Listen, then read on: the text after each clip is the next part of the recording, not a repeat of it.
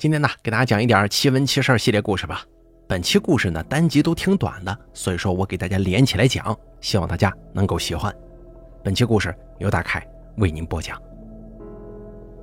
第一个故事：走不出去的路。我外婆家在农村，那里的农户平日里靠种烟草为生，每到秋天，大家都会把一绳一绳的烟叶拿到路边去晒。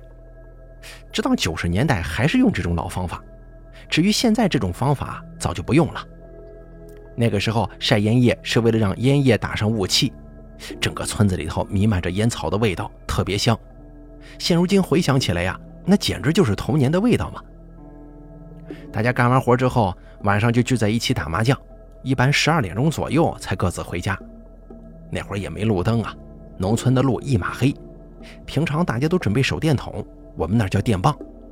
也有一些人偶尔忘记拿了，就会摸黑回家。村子南头有一个奇怪的地界儿，好几个人走到那个地方之后啊，哎，无论怎么走也走不出来，这一走就是一宿，直到公鸡打鸣，他们才能走出那片地界儿，并且这件事情发生在好几个人身上了。老人说这是遇到党了，只要划根火柴或者点根烟，这个党自然就会消失。在同一个位置总会出现这种事情，村人就合计把那地方挖开瞧瞧吧，是不是地底下有啥东西在作祟呀？你猜怎么着？他们还真就挖出了一个十分破旧的木板。有人说这玩意儿是棺材盖子，遇到党这个事儿就是他在作祟。不管怎么着，后来呢，大家伙是生火把这个木板给烧了。从那以后，那片地界再也没出现过党。直到现在，我们那儿村里的老人呢，还会经常讲起此事。再给大家说下一个故事啊，像鱼一样的男人。八十年代末那会儿，汽车不多，我爸爸买了一辆车做出租，每天家里挤满了人呢，不是要打车的，就是结伴进城的，甚至有时候连晚上也不消停，半夜生孩子的、家人忽然生病的都得用车。但是让我记忆深刻的只有一个男人。他被家人带着，看样子很是怪异。此人是个壮汉呢，得有一百六七十斤。我家那个时候是一铺大炕，那个男人坐到我家炕上就控制不住了，竟然像一条鱼一样这么乱蹦跶。你想想啊，那么壮实的一个人，像是鱼离开水似的蹦跶，这这事看了之后谁受得了啊？他们家人说，赶紧打车去一个地方，找一个大师给看看，这到底怎么回事？是不是惹了什么不该惹的高人呢？后来我爸把他们送去之后，回到家来就跟我学了这个大师的话。当时我听了之后还觉得挺有意思的。那位大师说，这个男的在年十三晚上出去小解，恰巧碰见从长白山来的鲤鱼精了。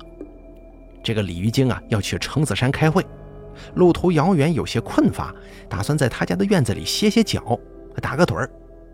可谁知呢，这男的喝的多了一些，晚上外出小解。他也没去茅房，就在院子里这么尿了。他一介凡夫俗子，根本看不见李玉京。据说这泡尿啊，正好就浇在了李玉京的身上。当时正在打盹的李玉京被吓了一跳，一睁眼差点气抽过去。本来这精心打扮去程子山开会，没想到被这醉汉尿了一泡尿啊！一气之下就上了这个男人的身，想捉弄他一番。所以这个男人的举止才像一条大鱼的。后来听我爸说，那师傅给这男子医好了，只是这个男的完全不记得自己像鱼一样的事情了。后来听老人说，夜晚天黑之时，如果人在外头的话，千万不要随地解手啊。再给大家讲下一个故事——鬼火事件。在这要讲三个，其中一个是自己儿时经历的，到现在记忆还十分清晰。用科学的解释来说，所谓的鬼火不就是磷火吗？一般在夏季干燥的天气出现，因为逝者的骨头当中含有磷，尸体腐烂之后会产生磷化氢，是一种可自燃的物质。据描述啊，鬼火的颜色之所以不同，那是因为逝者身体里的微量元素不同哎所造成的。行了，讲解完科学解释，咱们就进入故事吧。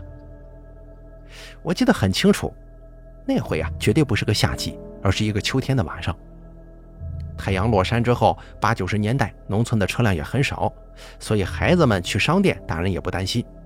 可不像现在车比较多，孩子们出趟门都得需要大人陪同。那天傍晚，妈妈炒菜没了酱油，我就拿着瓶子去打酱油。那年我七岁，走在路上东瞅瞅西望望，精神不集中，小孩嘛调皮捣蛋。后来我一眼就看见了山那边有个小火球，那位置呢正好是一个年久没有后人打理的坟墓。以前妈妈带我上山的时候总是路过那儿，那坟基本都快变平了。当时也不咋害怕，因为小嘛，也不知道啥情况，也没什么概念。打完酱油就回家了，只记得那个火球在坟墓上飘啊飘的，其实距离我很远，走路也得二十分钟的路程。至于火球的颜色嘛，有些发黄，还有些绿莹莹的，我也不知道它是怎么消失的。第二个关于鬼火的故事，咱们接着往下说啊。我家有个邻居，他住的那个房子死过很多人，还有吊死的。他是一个七十来岁的老人。某一天，他正在睡觉呢，门窗都是紧闭着的。可是这屋子里头莫名其妙的进来八个火球。后来这些火球在屋子里各种游荡，再后来就忽然之间像是被谁吹灭似的消失了。而接下来这个老人竟然服毒了，没抢救过来。当时找车去抢救他的时候，他还什么都明白呢。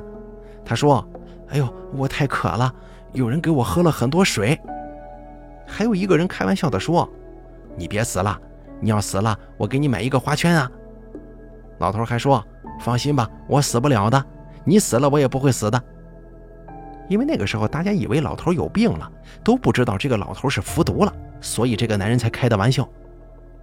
后来到了医院之后才知道，这老头的确是服毒了，因为喝了大量的温水，再加上喝的剂量很多，没能抢救过来。还有第三个关于鬼火的事件啊，我们家有个亲戚，论辈分还得管他叫红姨呢。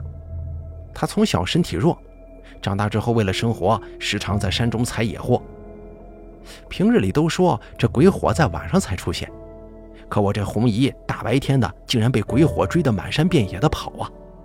后来这红姨精神就出了问题，疯了几年之后人就离世了，真的是命运弄人呐。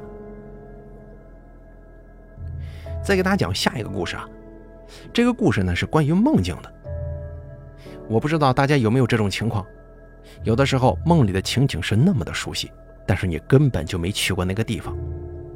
有人说这是前世的碎片记忆，当然梦境用科学来讲是人的正常生理现象嘛。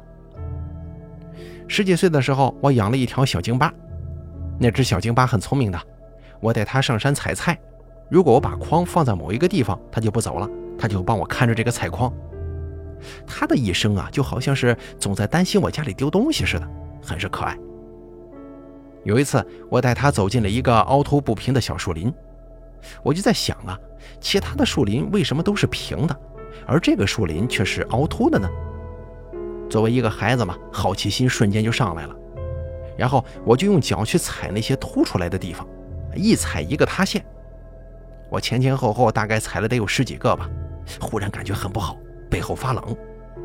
我一下子就想起来了，老人说这地方有个乱坟岗子，想必这里就是了呀。而那些凸出来的部分，自然是多年没人管理的坟墓啊。这个时候天色已经很晚了，是秋天，大概四五点钟的样子。我撒腿就跑，从树林中跑到山岗，又从山岗上跑到山下，这一人一小狗，终于这才跑回了家。然后当天晚上，我做了个特奇怪的梦，一个女人从那个乱坟岗子跑出来，披头散发的追着我。后来我就生病了，当然了，也许我这个生病只是个巧合而已。但是我的姑奶奶会看事儿，我记得她是点了一张纸扔到水里，让我喝下去之后，我后来才好的。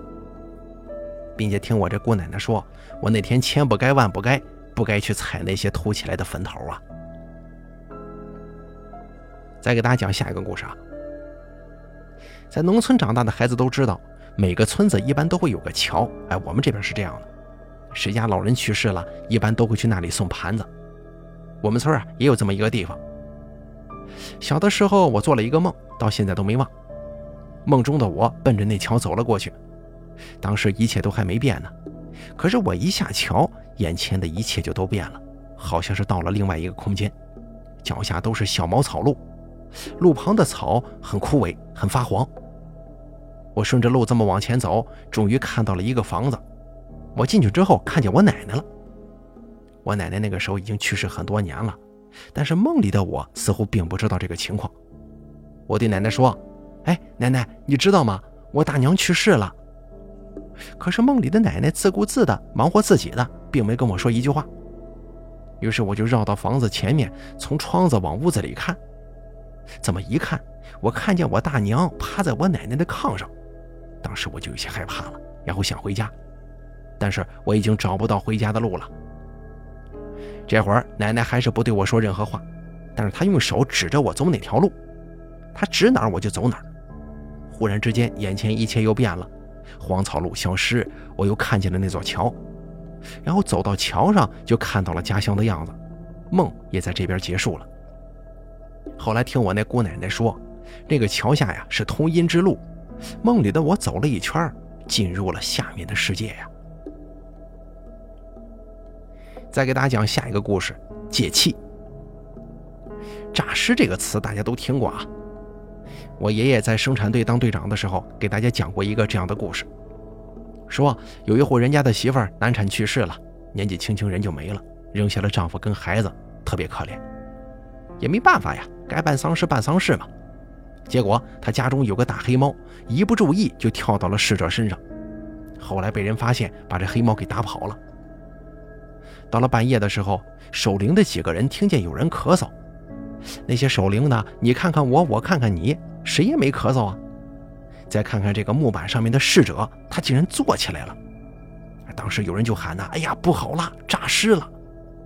这一喊之下，来了许多人。这丈夫这么大眼一看，觉得这是妻子活过来了呀，就把妻子接回到了房中。可大家心中总是不放心呢，让她丈夫多留意一点儿后来这个丈夫呢，好像也觉得妻子有些不对劲。妻子活过来之后也哄孩子，但就是不开口说话。抱起孩子，还这么一晃晃的，晃得很高，没深没浅的，并且眼睛总直勾勾的盯着孩子不放。婆婆见状，不敢让她带孩子了，把小孙子抱走了。而这个媳妇呢，既不找也不问。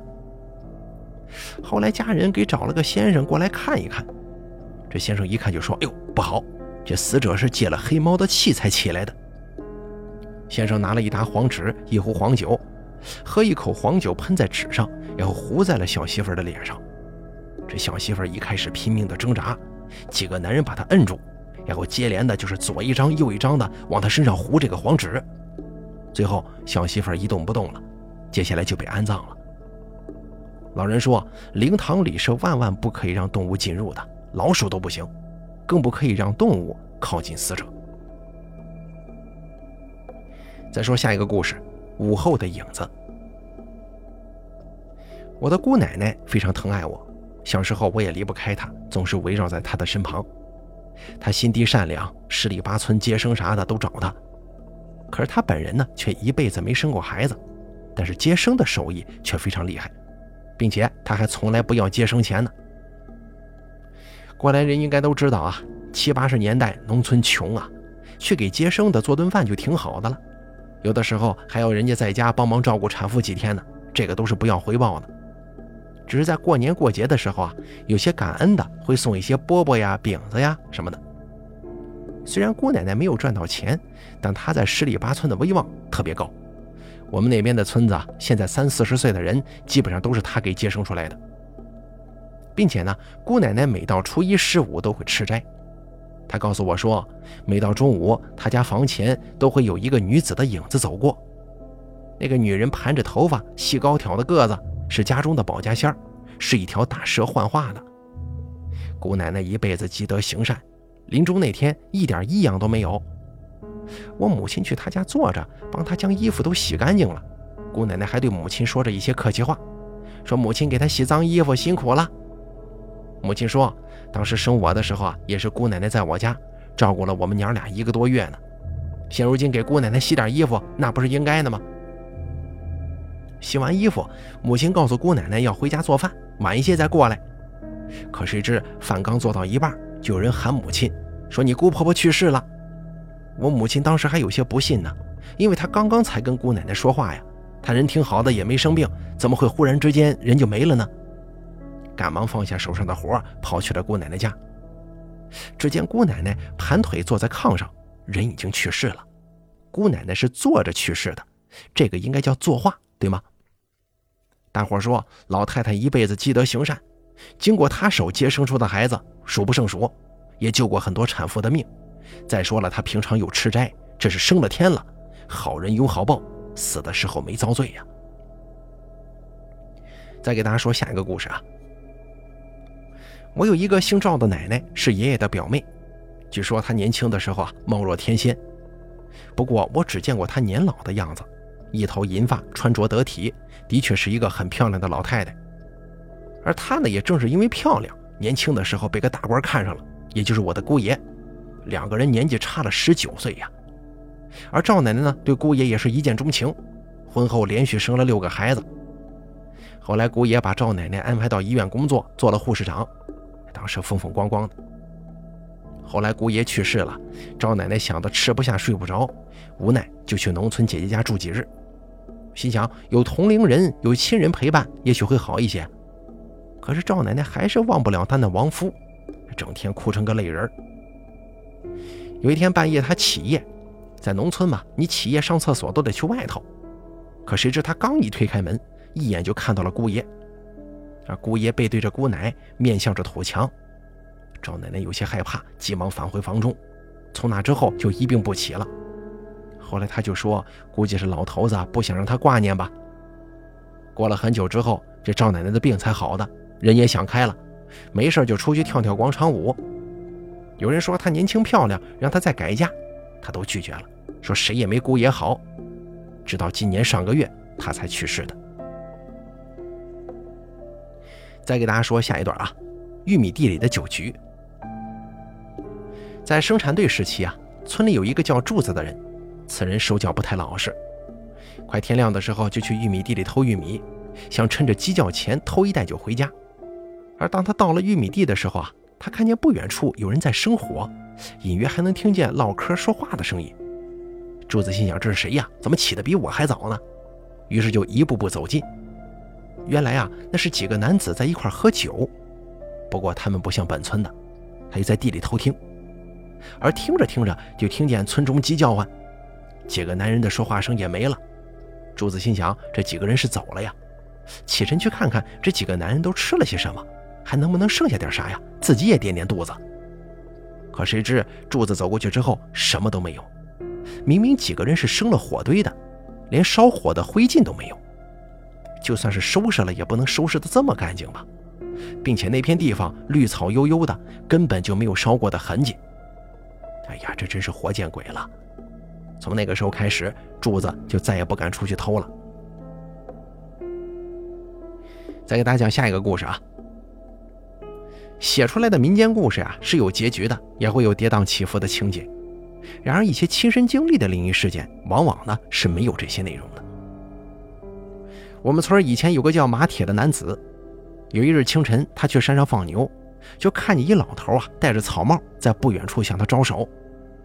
因为大清早的有些雾气，他也不能看得很清楚。而当他走过去的时候，对方人却不在了。马铁骂骂咧咧的回到家，还跟大伙说自己活不了多久了。大白天的就看见了不干净的东西，真是他娘晦气。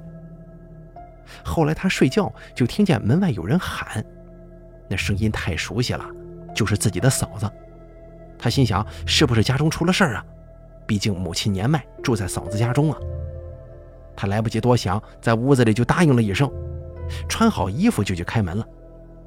可谁知这么一推门之下，大门外空无一人，想必是嫂子有急事啊，又跑回家去了吧？他急急忙忙地来到嫂子家，问清了情况。可嫂子说那会儿自己还在睡觉呢，根本就没有去他家敲门叫他呀。打那以后呢，他有一次玩牌之后走夜路，又听见有人叫他。那声音一听就知道，哎，是自己好朋友的。他当时应了一声，回头再看，可后头还是啥也没有。随后他就觉得晦气啊，往地下吐了两口唾沫。后来有一天，他早早醒来，想锻炼身体，来到桥上，远远望去，此时过来一个放鹅的小孩，对他嬉皮笑脸地说：“大爷，你忘路呢？”马铁一听，气不打一处来：“什么叫他妈忘路啊？那不是死人才干的事吗？”就把这小孩说了一顿。啊，不过说来也奇怪啊，这个马铁晚上就患头病去世了。好了，咱们本期的奇闻奇事就给大家讲到这儿了，感谢您的收听，咱们下期节目不见不散。